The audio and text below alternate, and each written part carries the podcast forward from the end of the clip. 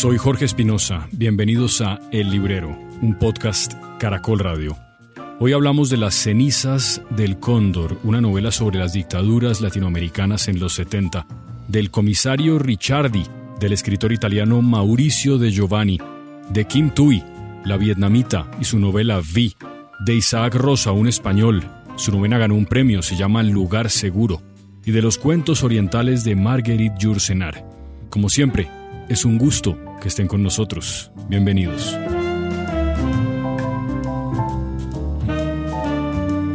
Estoy hecho una hueva.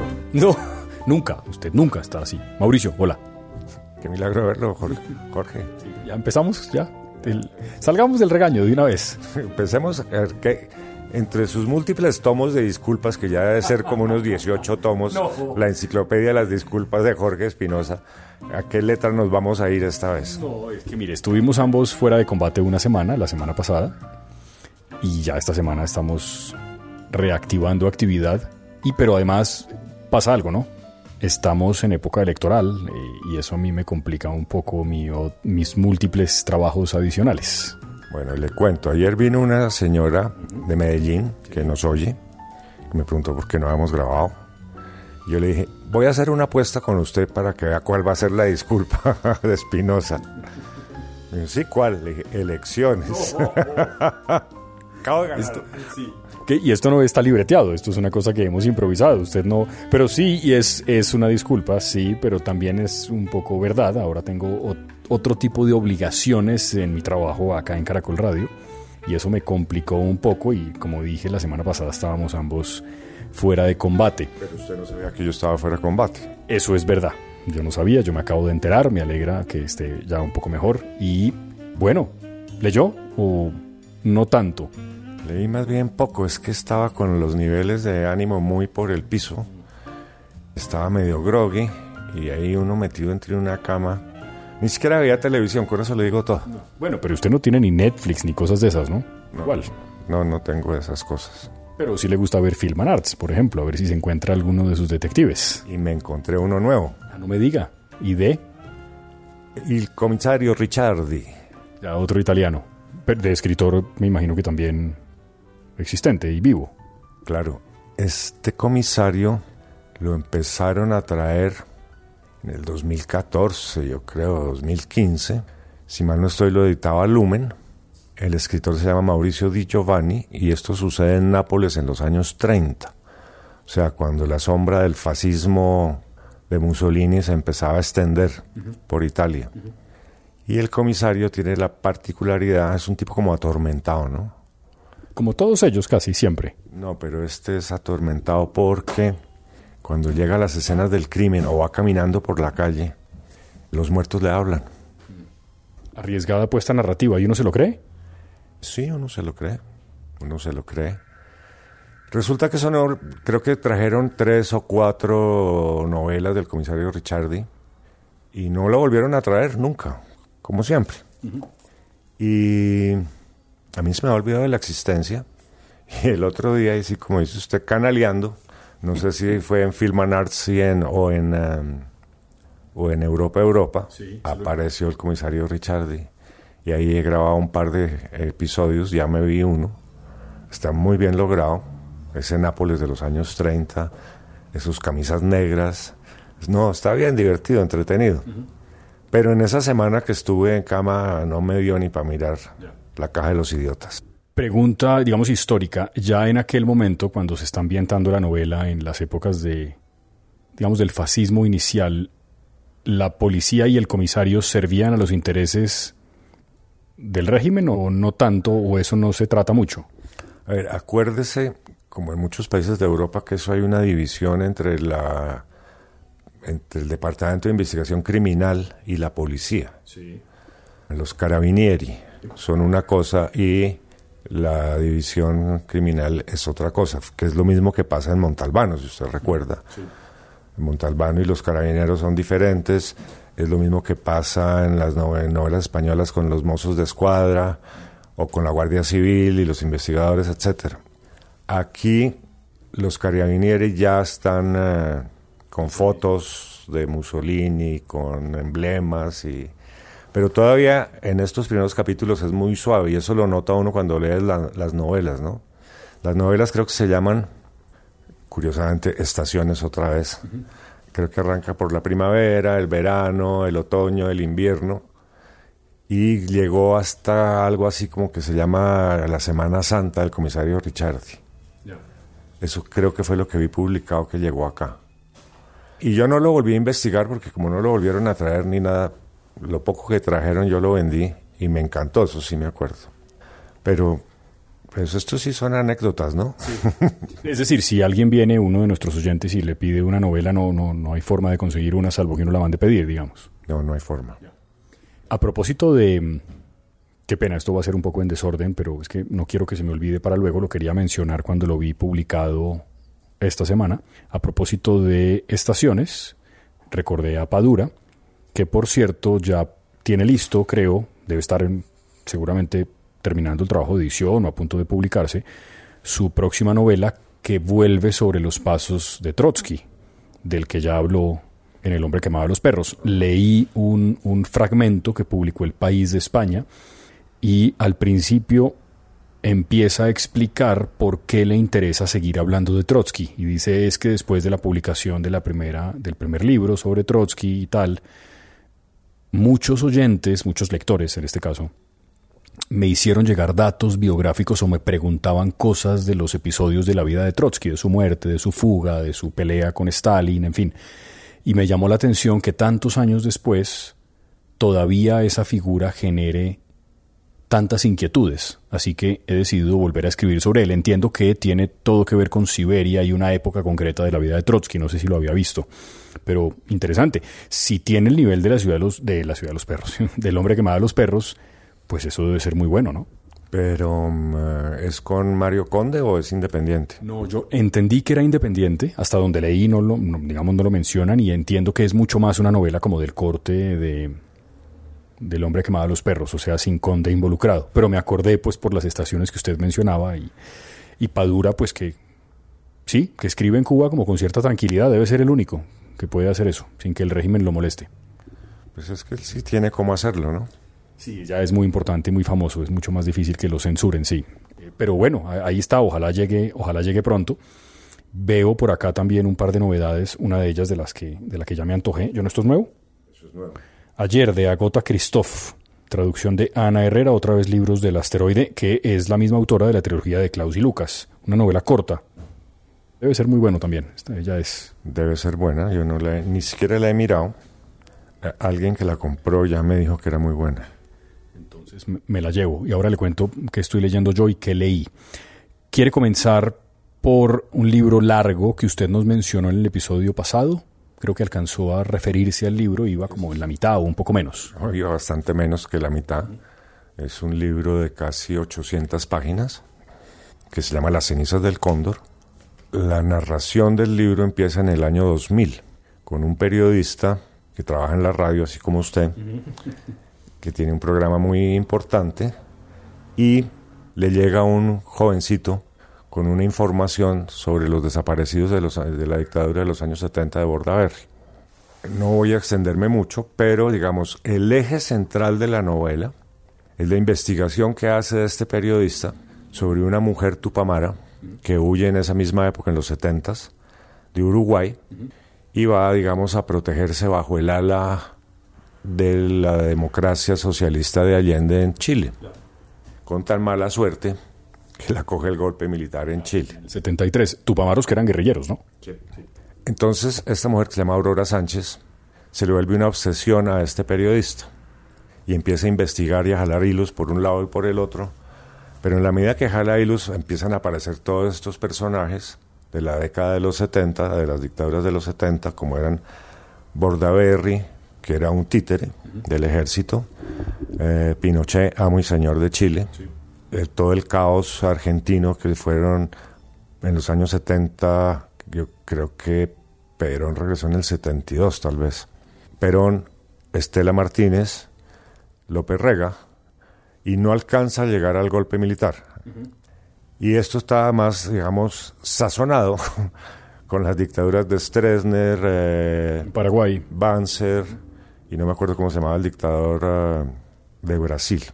Pero el eje de la novela es la reconstrucción de la vida de esta mujer. Y en esa reconstrucción aparecen todos estos personajes y al final de la novela, cuando usted ya ha terminado ese largo recorrido, en el último capítulo él explica que evidentemente todos los personajes que están dentro de esa novela existieron. ¿Castelo Branco? ¿Puede ser? ¿Quién? ¿Castelo Branco? ¿El brasileño puede ser? Es probable. Sí. Pero es irrelevante en la novela, sí. En la novela lo que es más relevante, digamos, son la famosa AAA, que eran ese grupo de ejército y policía asesinos, la Operación Cóndor, que era buscar a todos los comunistas hasta debajo de las piedras, no solo en, en, Sudamérica, sino donde fuera. Acuérdese que, que Letelier lo matan en Washington, que a Pratt lo matan en Buenos Aires. Bueno, ahí cuentan todo cómo se desarrolló y cómo hicieron para matar a Pratt. Sí, increíble. Ese episodio de Letelier, el hecho de que se hayan atrevido a hacer un atentado en la capital de Estados Unidos es una cosa muy impresionante de la época, ¿no? Bueno, igual fue con Prats, lo hicieron volar por los aires en la capital de la Argentina. Sí, sí, tal cual. Pero aquí en, en, la novela sí relatan el paso a paso de cómo se fue fraguando ese asesinato y la urgencia y la desesperación de Pinochet porque no se llevaba a cabo y cómo empiezan a fraguar el del Letelier, pero además se me fue la paloma. Sí, que me está contando cómo que la urgencia de Pinochet porque los atentados no se La Stasi interviene para tratar de salvar a Prats. Y entonces cómo se arma todo ese tinglado en, la RDA. Que es, la policía secreta de Alemania Oriental, ¿no? Sí. sí. Cómo se arma todo eso y cómo mandan los agentes con los pasaportes falsos para sacar a Prats. Y llegan y no lo logran sacar por 14 horas más o menos. Pero espéreme, esto no es una novela. Esto es una novela. Es una novela, es una novela, digamos, que relata una historia y unos hechos de los años 70. Debe tener mucha ficción, bueno, la tiene mucha ficción. Tiene escenas muy, muy, muy escabrosas en esos calabozos en Buenos Aires con las torturas y demás. Los comportamientos de todos estos uh, policías que se van apoderando y van teniendo poder hasta que de pronto los hacen volar por los aires. Entonces, tiene ficción, pero es, tiene mucha historia. ¿A Colombia la mencionan en todo este escenario de los 70 o no, no aparece en ninguna parte para nada? Yo creo que sí la mencionan, pero no me acuerdo bien por qué. lo que quiere decir que no era muy importante la mención, sí. No, porque por ejemplo hay una espía rusa que es muy importante. Esa espía rusa la manda la KGB porque el segundo de a bordo de la KGB, y al final del libro le explican a uno cómo, cómo hicieron ese personaje que es mezcla de dos personajes de la KGB pero el director de la KGB que sí sale, que era Andropov, sí, pues, pues, Real, claro. Sí. ¿Por qué la mandan a ella? Es una, es una mujer que es hija de un militar de la KGB eh, soviética que se crió en España. Por seguridad la sacaron de la Unión Soviética y se crió en España. Y la mandan porque este segundo de bordo de la KGB cree que los espías soviéticos que están de la KGB, que están en Buenos Aires, están mandando una información amañada que no es la que es. Entonces él quiere tener, digamos, su ficha puesta para tener esa información. Lo que llaman contrainteligencia. Sí. Pero esos que están allá no son tan pendejos para dejarse joder por, esta mujer. Entonces ahí se forma un lío del carajo. Pero esta mujer, nos enteramos al final de la novela, sí existió. No solo sí existió, tiene una parte muy importante dentro de la novela, en el rescate de esta, de esta uruguaya Tupamara, sino que además huye de la KGB, o sea, es una desertora, huye a Chile y de Chile pasa a Panamá y de Panamá llega a Venezuela, donde este, ¿cómo es que se llama el escritor? Eh, Fernando Butazoni es. sí, La encuentra, teóricamente la encuentra en Maracay, pero él al final dice que sí la encontró y que ese nombre que está usando no es el que ella usaba y que tampoco estaba en Maracay, pero sí estaba en Venezuela. Y estos son ya pasado el año 2000. No, es una novela sumamente interesante. Se nota un trabajo de investigación además casi que... Impresionante. Pues que de periodista o, sí, de historiador casi. Sí, es una, labor periodística impresionante la de esta novela. Pues son casi 800 páginas, ¿no? Reconstruyendo la historia de esta mujer, Tupamara. Entonces la historia va del Uruguay a Chile, cómo la coincidencia hace que en Chile donde ella está oculta después del golpe militar. ¿Cómo es que se llamaba el director de la DINA? Manuel Contreras, que está formando la DINA, recibe la orden de Pinochet de ir a masacrar a un reducto de socialistas que hay en Peñalolén, en un barrio de Santiago.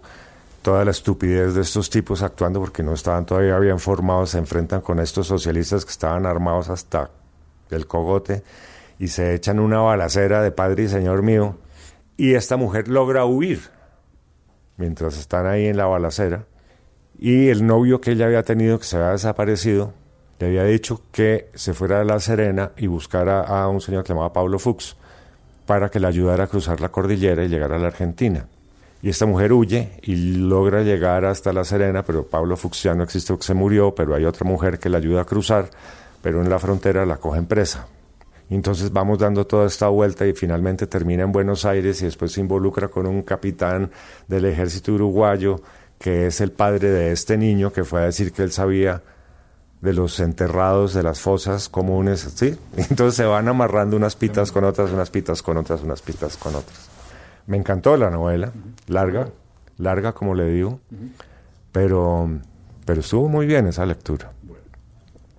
Muy bien, sí, se, nota muy interesante y además es una época, tengo la sensación, Mauricio, de que hay como muchos escritores latinoamericanos que están como recontando desde la ficción una parte de lo que pasó en América Latina durante esos años, los años de la dictadura y, y posteriores a la dictadura. Y es un ejercicio pues muy interesante porque lo que pasó en el Cono Sur, además usted, yo me parece que si usted incluso mira la política de hoy, no puede entenderla completamente si no mira hacia atrás, si no basta ya y mira todo eso que usted cuenta. La reacción, por ejemplo, ahora en Chile tiene que ver con eso, con una constitución que ellos sienten o que algunos chilenos sienten que heredaron de la dictadura y que no, tendrían por qué tener la misma. Interesante. ¿Le cuento? Cuénteme, por favor. Usted me dejó una tarea en el último episodio de leer eh, una literatura que no, pues que no es común, vietnamita, Kim Thuy. Leí como hicimos el compromiso de no repetir libros, yo leí una distinta a la que leyó usted, yo leí Vi, que es el nombre de la mujer que es la protagonista, tiene la misma estructura que usted contó y explicó en el episodio pasado. Son capítulos muy corticos, hay capítulos de una página o de dos. Me parece que los capítulos más largos pueden tener tres páginas, pero no más de eso. Los capítulos evidentemente tienen una... están conectados unos con otros y la historia, digamos, es una sola, pero hay saltos en el tiempo. Pero eso también es guerra de Vietnam. Esto también es guerra de Vietnam. Es más que guerra de Vietnam, es como los años o los meses antes de la guerra y el momento en el que la gente que, digamos, vive de manera occidental se da cuenta de que eh, su vida puede estar en peligro si los comunistas se toman el poder, la gente que tenía tierras, que tenía empleados, que, que tenía propiedades, que tenía propiedad privada.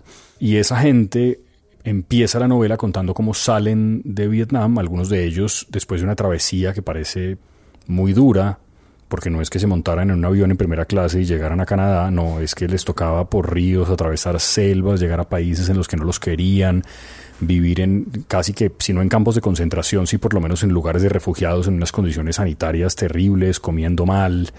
Y todo eso pasa, ella lo cuenta de manera muy, muy rápida, pero muy descriptiva también sale toda la familia, que es ella, sus dos hermanos, que me parece que son mayores que ella, y su mamá, su papá, que era realmente el burgués de la familia, porque su mamá no era una burguesa, se queda y tiene como una suerte distinta a la que tienen ellos. Ellos atraviesan esto muy duro y luego logran llegar a Canadá y hacer una vida ahí. Uno de los hermanos primero es chef y luego termina montando como una cadena de restaurantes y el otro también es exitoso en alguna otra cosa. Y ella misma también se convierte en como en una especie de trabajadora humanitaria que, trabaja con misiones como de Naciones Unidas en distintos países y vuelve a su país muchos años después para tratar de entender qué pasó con su papá y qué tanto ha cambiado Vietnam. Y es esa historia, me gustó un montón, usted tenía razón, escribe muy bien. Me gusta mucho el hecho de que los capítulos sean cortos, Dios mío, ¿qué dice? Que, que tumbe. De que los capítulos sean cortos, eso me gusta mucho. Y, y, me gustó mucho la novela, sí, pero se parece mucho a lo que usted me contó, en realidad. Es casi que uno podría leerlas consecutivamente y podrían hacer como. No sé si tiene una tercera que cuenta algo parecido, pero. Entonces usted leyó Vi. Vi, sí, que es, que es ella. Nos falta buscar Ru, que debe llegar en estos días, pero es anterior a todas esas. Ah, muy bien. Sí, esta, esta mujer que, que, digamos, cuenta esta historia, ella, Vi, cuenta la historia, describe sus sentimientos, sus amores, se casa con un vietnamita que también está exiliado, como que hay toda esta idea que es permanente en los escritores que crecieron durante unos primeros años de su infancia en un país del que tuvieron que salir por distintos motivos o que ya nacieron por fuera de sus países, pero que sus papás son unas víctimas directas del conflicto, y todos esos traumas, ella se sentía siempre como en el lugar equivocado, permanentemente. Ella no entendía bien las costumbres, todo le parecía extraño, pero eso era mucho más extraño para su mamá. La comida vietnamita, por ejemplo, está descrita, uno queda con ganas de ir a un restaurante vietnamita a pedir algo de lo que ahí describen, ella describe cómo se preparan algunos de los platos tradicionales, el esfuerzo que hacía su mamá y también como una cosa relacionada con el género. La mujer vietnamita tiene una cierta manera de comportarse sobre todo cuando está acostumbrada a las maneras vietnamitas, pero cuando llegan a Occidente eso todo se rompe porque se dan cuenta de que las mujeres se, se comportan de maneras muy distintas y los hombres en general también. Me gustó un montón, la verdad, me pareció un súper descubrimiento esta señora Kim Tui. Muy, muy bien. Ah, bueno, dije algo, digamos, no impreciso, sino incompleto, más bien. Esta señora Vi termina estudiando con mucho esfuerzo idiomas, a pesar de que ella misma dice que no tiene una mayor habilidad para eso, y se convierte en traductora de Naciones Unidas eh, y habla, me parece que tres idiomas, francés, como que hablaban muchos de ellos, y ahora en Canadá pues lo refuerza, inglés y por supuesto el idioma de su país que entiendo que es un idioma muy complejo, igual que el tailandés y todo eso que hablan en el sudeste asiático, creo que es complejísimo aprenderlo. Usted si no lo aprende de chiquito puede tardar años y de pronto no lo aprende nunca. Y, ella, sí, ella habla de eso y de, pues, de, de, lo que hizo en sus misiones médicas. Y, y al final, es un poco triste el final de la novela. Hay un episodio en particular que tiene que ver con ella y con un amor que ella tiene, del que no voy a hablar porque pues daño la novela, que es muy corta, pero, pero ese episodio es muy triste y no, me parece que no se esclarece nunca. ¿no? Uno no sabe bien qué pasó ni, ni por qué. Eh, me gustó mucho, gran recomendación, muchas gracias. Sí, esa uh, fue una suerte encontrar esa escritora sí. y vamos a seguirlo explorando, ¿no? Sí, yo me tengo muchas ganas de leer ese Ru, Ru, Ru, Ru. Sí. Sí. Probablemente es el nombre también de otra mujer. Vamos a ver. Sí. ¿Quiere seguir por? Pues por el otro libro que me leí, que es el premio Alfaguara, el de Cristian Alarcón, que se llama Tercer Paraíso. ¿Cristian Alarcón es español? No, chileno. Chileno, chileno, sí. Es una novela que va con capítulos alternos, ¿sí? Eh, digamos, una parte de la novela narra la historia de una familia, de la familia del narrador, uh -huh. ¿sí? Se va hasta sus ancestros, viven en el sur de Chile, cuenta un poco de costumbres chilenas, de cosas que sucedían, de los mapuches y de todo esto que sucede en el sur de Chile, hasta que llega el golpe militar, otra vez el golpe militar, y huyen cruzando la cordillera, pero por el sur, a la Argentina, eh, creo que llegan a Bariloche y se acomodan por ahí en un pueblo cercano. Es muy curioso porque en la medida que va narrando, entonces habla de esta familia que huyó, padre y madre, que tienen una historia en Chile también, de no solo de ella que se llama Nadia, sino de él que se llama Pedro, y de los dos hijos que tienen, ¿sí? pero siempre se refiere al, al niño mayor y al segundo. Uh -huh. Paralelo a eso, se va desarrollando una historia que tiene el protagonista o narrador de un jardín que está haciendo en, digamos, en su sitio de descanso, de vacaciones en la Patagonia. Y cuenta, entonces, los paseos por los viveros, los clubes de viveristas, las investigaciones que hace sobre todas las lecturas desde siglos inmemoriales, cicerones, tarcicios, uh -huh. tratados de natura, y cómo va componiendo su jardín y algunas peleas con los vecinos. Y todo eso va mezclado con los años oscuros de las dictaduras, aunque ellos siguen viviendo en Argentina. Y como en un momento dado, a ese niño mayor de esa familia de Pedro y Nadia, lo llevan a donde un médico rarísimo a que le ponga unas inyecciones. Y esas inyecciones son inyecciones de testosterona, porque el tipo tiene inclinaciones homosexuales. Y finalmente, a lo largo de la novela se declara homosexual. El narrador se declara homosexual desde el comienzo. Y habla de sus novios y de su hijo, que tiene un hijo que adoptó, además. Y va componiendo la historia de la familiar, uh, de los ancestros, de los abuelos, ta, ta, ta, con la historia de su jardín. A mí me gustó mucho. Yo no sé si a la gente le guste, pero ayer hablaba con alguien que es que me encantan esas cosas que hacen con jardines. con esta señora que vino de Medellín ayer, hablamos de eso, le hablé de esa novela. Me dijo que por culpa nuestra había comprado el jardinero inglés. Eh, ¿Y le gustó? Y le gustó, entonces hablamos de Tomás González y sus jardines. y él, un gran jardinero. Y, bueno, eso es la novela de Cristian Alarcón. Es una novela que se lee muy fácil, está muy bien escrita, delicadamente bien escrita. Esa fue mi, mi segunda lectura después de terminar de cargar el tocho de las 800 páginas. Este sí se lee muy rápido, es muy fácil de leer, pero en ese momento, y ahora yo ya había entrado en decadencia personal de mi salud, entonces dije, tengo que buscar una lectura fácil y suave que no me obligue a concentrarme, o sea, que no me exija como lector. Pero estoy como enredado en la lectura, aunque es, ha sido fácil y suave en lo que estoy leyendo ahora, que es la última novela de John Le Carré. Pero a mí me encanta Le Carré, me encanta. Ese tipo que, acuérdese que Le Carré fue, estuvo en el MI5 y en el MI6, ¿no? Sí, el Servicio de Inteligencia Británico Exterior e Interior. Sí, claro. Entonces se conoce eso al derecho y al revés. Y, esta novela va muy bien. Es un tipo, además, que resuelve volverse librero. Ha sido un exitoso, un exitoso, no sé si corredor de bolsa o alguna cosa en, en la City. Y se va para un pueblo en Inglaterra montar una librería. No tiene ni idea, además, de le preguntan por, por decir algo, no me acuerdo, pero ahí están los nombres, ¿no? Por Goethe, y el tipo tiene que buscar Goethe rápidamente, quién era, ¿quién es? Y le pregunta por no sé quién, y entonces tomas notas y, y ahí en su librería le aparece un personaje bastante misterioso. Ahí voy. Vamos a ver qué sucede. Yo creo que ya esta semana salgo de todos estos rezagos de enfermedades que me tienen un poco fuera de combate. Y para el próximo podcast le contaré qué pasó con Le Carré, porque no, no he podido leer más, confieso. Repítame el nombre del chileno, el, ganador de... Cristian Alarcón. Y la novela se llama Tercer Paraíso, Premio Alfaguara 2022. ¿Y la de Le Carré? Se llama Proyecto Silverstone, Silvers... A ver.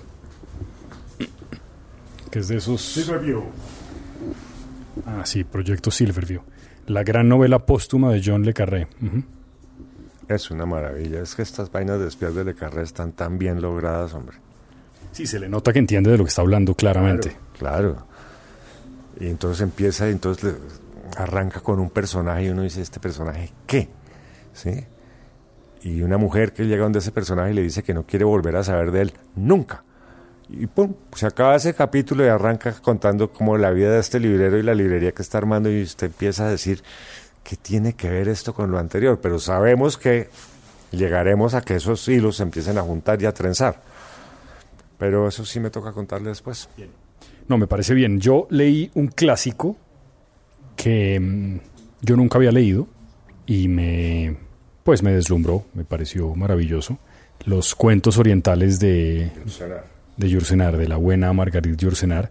Son unos cuentos cortos, muchos de los cuentos tienen que ver, me parece, como con eh, leyendas y mitos de las zonas de las que ella escribe, pues que como su nombre lo indica, pues son los países del Oriente, no confundir con Asia, que no es lo mismo.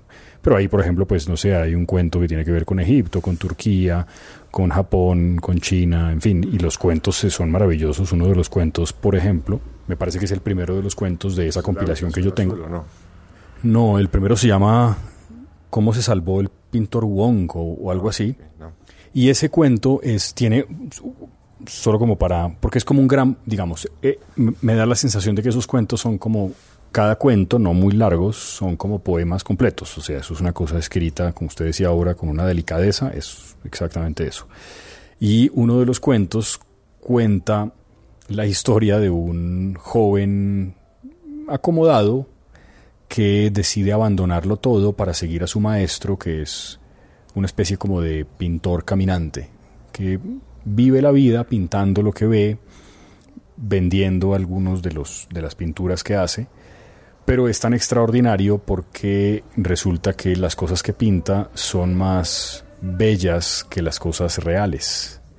Así, por ejemplo, el hombre que lo sigue, que se vuelve como su asistente, que lo deja todo, como una especie de Buda en busca de una cierta iluminación, lo, lo entrega todo, se casa con una mujer muy bella, pero la mujer le resulta un poquito simplona porque le gustan más los retratos que su maestro hace de su esposa que su esposa misma, y eso lleva a su esposa en un acto de depresión a suicidarse, porque no puede entender cómo es que su marido no la aprecia a ella en carne y hueso, sino las pinturas de su maestro. Eso me parece una cosa bellísima. Y todo es así. Todas las historias tienen como este componente, digamos, romántico o fantasioso. Hay, hay espíritus, fantasmas, hombres que tienen cualidades extraordinarias, que tienen fuerzas maravillosas y los cuentos son hermosos, digamos, es un libro precioso. Eh, me parece que es una buena manera de entrar a leer a Yursenar, si uno lo ha leído, yo veo acá que usted tiene Opus Nigrum, pues ni más ni menos, y Alexis o el Tratado del Inútil Combate. Pues son los que se consiguen. Que son los que se consiguen, sí. Y supongo que Adriano, ¿o qué? ¿O tampoco? Es más complicado las memorias de Adriano. A veces aparecen unas ediciones horribles, no sé qué sea Ah, esto que tiene aquí. No, es otro. Esto no es aquí. Ah, es que ahí lo tienen. ¿Y este es cuál? ¿Los orientales? Ah, no, Alexis, el Tratado de de Combate, que también está en este otro.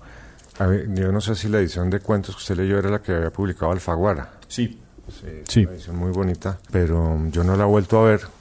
Yo no veo que Yosenar circule mucho. Tristemente, porque es de verdad bellísimo. Esos cuentos, para una persona que le guste ese género, son eso que conté, por ejemplo, de, de, esta mujer que muere en estas circunstancias. Y hay otro de los cuentos que me fascinó, que es de un hombre muy bien parecido, que era famoso en toda su tierra por, por su belleza, que tenía muchas mujeres, pero que a medida que pasa la vida y le pasa lo que nos pasa a todos, y es que nos vamos volviendo viejos, no soporta que lo miren cuando su belleza ya no es la misma que antes, ya entiende que hay hombres, claro, que hay hombres jóvenes que están menos golpeados y que él ya en cambio.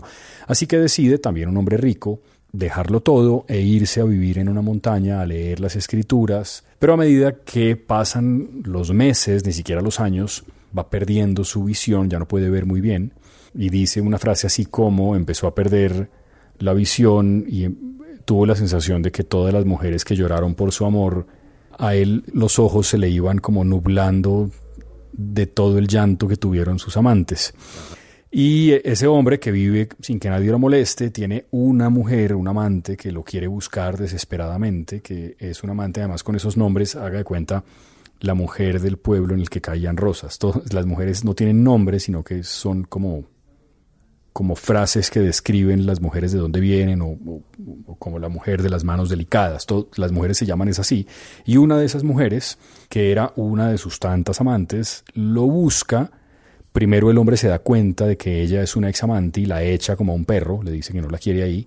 Pero a medida que pasa en los meses, como ya dije, él va perdiendo su visión, ya no puede ver bien, en algún punto ella se disfraza, se pone un perfume distinto al que utilizaba siempre y se presenta como una mujer distinta y lo acompaña durante, durante algún tiempo y al final ella le da un giro a esa historia que es muy cruel con la mujer y mucho menos cruel con este hombre.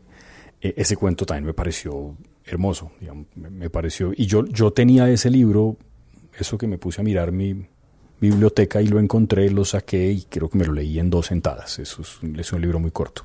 ¿El libro de cuentos? ¿Mm? El libro de cuentos no es un libro corto. No, bueno, este sí, este tiene, este tiene solamente cuentos orientales y son, pero yo sí, sí creo que es Alfaguara. Tengo que mandar una foto que lo tengo ahí en la casa. pero, pero sí, son ocho cuentos o diez cuentos o algo así. No, no son muchos más y usted, serán 150 páginas. Cuentos completos. Ah, no, no, no, estos no son los cuentos completos. Claro, que eso debe incluir estos que están acá también, más los que le estoy diciendo yo. Pero muy bello, muy bello, de verdad. Yo no me, no, de esos escritores que no, pues que hay que tener a la mano, eso es divino. Me gustó mucho. Bueno, pero además de leer cuenticos y Condorito de vez en cuando. No, el Condorito. ¿Fue a la feria a leer solapas o no? No, no fui a la feria. ¿Usted? No, me, dio mucha pereza. Sí, a mí me pasa lo mismo. Qué pena pues con la gente de la feria. Iba ir a mirar solapas o no? Sí, iba a ir a mirar solapas, pero, eh, pero no, no, pero no pude. no pude mirar solapas, no alcancé. Leí otra solapa de hecho lo vi por acá, porque es una novedad, usted lo tiene también acá en estas novedades. Creo que lo había visto por acá. Este. Leí, voy por la mitad de Lugar Seguro, el premio Biblioteca Breve de este año, que escribe un español que se llama Isaac Rosa. No confundir con En un lugar seguro. No, no, no, no, no confundir con el lugar seguro, no. Lugar seguro, Isaac Rosa. Stegner. Lo Stegner, sí, no, no, no. Esto que es, hasta donde voy, es la narración en primera persona de un hombre que es un estafador, un buena vida, que se llama Segismundo. Uno supone, supone no, uno sabe por una frase del libro que son latinos, pero no explican, por lo menos hasta donde voy, cuándo llegaron a España ni por qué ni si el que narra tiene un papá que es latino, pero él ya nació en España, no, eso no queda claro. Y es una generación de tres hombres, los tres se llaman Segismundo, el abuelo, el padre que es el que narra y el hijo. Y son 24 horas en la vida de el de la mitad, que es el que narra, digamos, el papá de un niño que tiene como, ya no es tan niño, tiene como 15 años. Y la novela es una novela como llena de resentimiento social en ese personaje que como buen estafador culpa de las cosas que le han ocurrido siempre a otros, incluyendo a su papá, pero él no tiene ninguna responsabilidad. la historia de este hombre en estas 24 horas es que se ha inventado un negocio para venderle a la gente de clase media y clase baja, baja media, lugares seguros, esos esos como estos búnkeres que se construyen ah, los estadounidenses para resguardarse en caso de alguna especie de emergencia apocalíptica, eso. Y el hombre va a su casa y le dice, mire, don Mauricio, usted aquí tiene un huequito acá que usted no usa. Yo se lo acomodo y usted lo puede seguir utilizando para guardar su maletica, sus cosas, pero yo se lo pongo funcional como un lugar seguro. Esto trae tal cosa, lo podemos diseñar juntos. Hay una puerta de seguridad, hay un aire acondicionado que usted puede tener acá para no sé qué, se le ponemos una neverita para que usted tenga una comida. Y él vende eso que, según explica, es un negocio que era muy popular entre los ricos, pero como la mayoría de la gente no es rica y no puede tener lugares seguros, él les ofrece la oportunidad de comprar en un lugar seguro por un precio razonable. Y de alguna manera es una estafa porque él no tiene la plata para construirlos, necesita que un señor en un banco que no quiere le preste una plata para empezar con contratos ya firmados a construir estos sitios seguros. Al mismo tiempo, su papá, que es el primer Segismundo, fue un hombre inmensamente rico porque se inventó unas clínicas con el mismo concepto. La, y, eso además es cierto, sí es cierto eso, la, ¿cómo se llama eso? Sí, ir, ir al odontólogo o al dentista en cualquier país del mundo es carísimo y él se da cuenta de que en España es muy costoso y que solamente la gente de cierto estrato puede tener, puede acceder a un servicio que sea razonable de precio. Así que el papá del hombre que narra se inventa unas clínicas que ya en Colombia existen muchas, digamos, para que la gente pueda, por precios muy razonables, limpiarse los dientes o tratarse las muelas que les duelen o lo que sea, o ponerse brackets o lo que quieran. Y algo pasa y el señor termina preso por estafa y luego de salir de la cárcel y de acabar con el prestigio que tenía la familia por cuenta de ese episodio, le da como un Alzheimer terrible. Y sospecho que el papá tiene una plata escondida en alguna parte, pero como le dio Alzheimer nunca ha dicho dónde está. Pero de pronto... En un lugar seguro. En un lugar seguro, tal cual. Sí, y, pero le dan ataques de ansiedad con una enfermera que lo cuida, que se llama Juliana, y sale corriendo por la puerta y el hijo siempre cree que está yendo al sitio donde está la plata pero nunca llega, se cae, se cansa, le pasan cosas y él sigue esperando que la plata aparezca. Y al mismo tiempo el nieto, o sea, el tercero de los Segismundos, está en un negocio oscuro en un colegio, en el colegio en el que estudia, del que no nos han dado muchos detalles, pero que uno supone que tiene que, que ver o con drogas o con algo parecido. Y ahí voy, está simpática, simpática, entretenida. Bueno, pues entonces nos contará en unos seis meses. No. Hombre, pero ¿por qué es así conmigo? Explíqueme. Bueno, cuando termine su lugar seguro de Isaac Rosa, Premio Biblioteca Breve 2002, 2022. Me quiero llevar a Christoph. Bueno, pero es que eso tiene 20 páginas. No, bueno, entonces, ¿qué más me llevo? Dígame usted. ¿Qué, ¿Qué, nos va a contar de ahí después de eso? ¿Sabe que tenía ganas de seguir? No, no lo termino nunca. Rafael Dumet, el espía del Inca. Pero sabe que sí tengo ganas de, seguirle metiendo el diente a su amigo Rocco Esquiabone. Eso es una maravilla. Sí, porque ya voy en la, ya leí la segunda, Costilla de Adán y Pista Negra, que es primera y segunda. Y ahora quiero leer la tercera. ¿La tiene? Obvio que sí. Maravilloso. ¿Y usted? Después de terminar lo que está leyendo ahora. ¿El proyecto Silver ¿Con qué voy a seguir? Sí. No estoy muy seguro creo que voy a empezar con nuevamente estaciones, con Ali Smith y su cuarteto de estaciones que son, empieza por otoño, otoño, invierno, no debería empezar por otoño, otoño, invierno, otoño, invierno, primavera y verano, si verano es el último que acaba de llegar. Voy a leerla a ella, salvo que aparezca un libro que tengo ahí como en esperando que es Lejos de Egipto, el de Asiman, que le hablé el otro día. Pero es que como no hay más ejemplares disponibles, pues no he querido tampoco generar falsas expectativas. Y si llega un cliente y luego... Y también estoy esperando que me entreguen la última novela de Rachel Kusk. Ajá, que a usted le encanta. Sí, que es Segunda Casa. Yo ahí había hecho un pedido muy grande y me mandaron una. Ya. ¿Quién tendrán por pedido grande? Entonces estoy ahí frenado con esas, con esas uh, opciones que les estoy contando. Seguramente, si eso se le suelta en el freno, me leeré lo de Rachel Kusk, me leeré lo de Asiman, terminaré lo de Le Carré y empezaré a leer lo de Ali Smith, para que vea que se vaya poniendo las pilas usted. bueno, si, e, si este país no se desbarata antes. No, no, es este café que hizo el domingo. Votaremos mal, como hemos hecho casi siempre. Gracias, Mauricio. Hombre, gracias a usted, me encanta verlo. Lo mismo digo, espero que se mejore esta semana del todo. Muchas gracias.